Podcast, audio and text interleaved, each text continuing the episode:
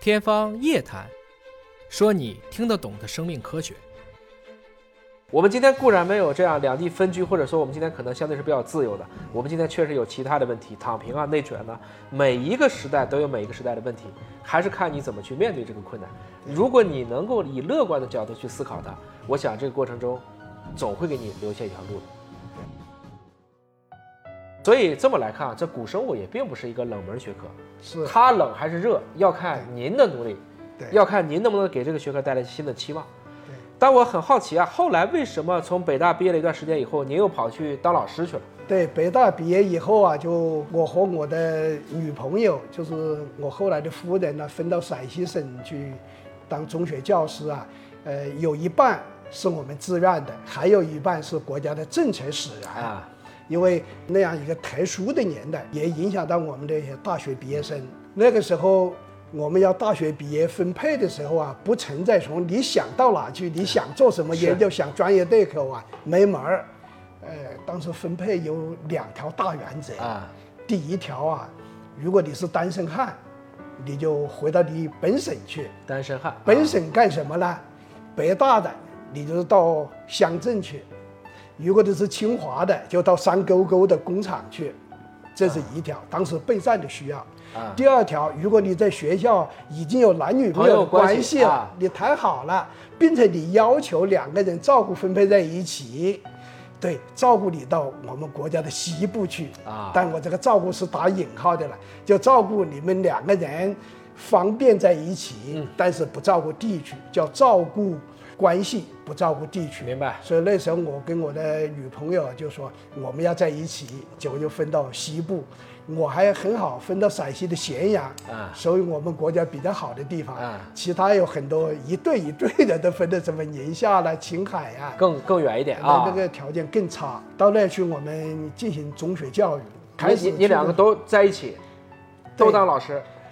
哎呀，这个还是有曲折。啊到那去，那是个县革委会的主任呐、是个军人，革委会所以呢也挺滑稽。啊啊从我们当时北大去了四个两队，他说我们要求分在同一个公社，他说那是不可能的，我们在部队里面都不能这么做的，必须让你分到两个不同的公社去。所以我们这两个不同的公社，但相距只有十几公里，让你们各自待了一天。后来发现你还是很努力的、很规矩的，要把你们调到一个学习。啊所以头一学期啊是让你分离的，啊后面就到一个叫宾县的二中吧，北极中学，啊。宾县是在今天的，这是我们咸阳的北武县，上了啊黄土高原了，在黄土高坡在上，啊在一地个理县位置上是比较啊好，跟陕北差不多。在快到陕北了对，跟啊陕北相邻吧，跟啊甘肃是紧挨着的。啊，明白了，这个位置，您在那儿初中老师、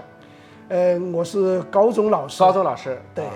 您教什么呢？我教化学，主要教化学。主要教化学对我跟我爱人两个，因为他是地化专业的嘛，他教化学，我也教化学。啊后来呢，就是你的课时不够吧，我们也带一些数学，啊有时候还带一些物理。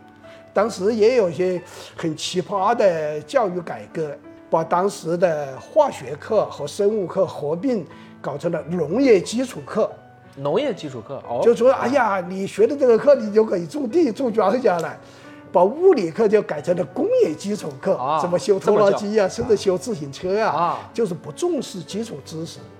就光讲应用去了是吧？啊他那种应用，我觉得也比较粗浅。啊，那是是一次失败的教育改革。这么一个嗯我本人呢，就是教学还比较认真，我跟我夫人两个教学都比较认真，所以后来还让我当了教导主任。嗯教导主任就仅次于校长的职务，所以我后来还教政治。啊，按照当时的规矩啊，就是投出政治的形式下面，明白这个政治课只能由校长啊和教导主任来当。明白啊，这是一个特殊历史时 期。那反过来讲，刚才苏老师讲了一段很有意思的事儿啊，就是您说的这个革命委员会主任，简称革委会主任，那么他一开始是不同意您跟您的当时的女朋友，现在的妻子在一个公社，嗯对后来通过双方的努力，对大家走到了一起。对他觉得你表现很好，啊不会在一起就怎么懒散呐、就光照顾小家庭，不好好工作啊。你们还是可靠的，就让你在一起吧就。是每一个时代都有自我己想，不同的一个光是奋斗方便印的记。生活，它啊更好的是更好的工作。对，你不要花费一些时间骑着自行车来回跑啊，还是浪费时间。不知道你的父母那种是什么样子，嗯有些是在一起，有些相当多的，有的在西部，一个在东部。对，所以就是说，就是舒老师把每一个生活当中的曲折，都通过他以及他的微环境的努力，对变成了一个机会。这个也其实给了我们很多的启发对。我们今天固然没有这样两地分居，或者说我们今天可能相对是比较自由的，我们今天确实有其他的问题，躺平啊、内卷呢、每一个时代都有每一个时代的问题，还是看你怎么去面对这个困难。如果你能够以乐观的角度去思考它，我想这个过程中，总会给你留下一条路的。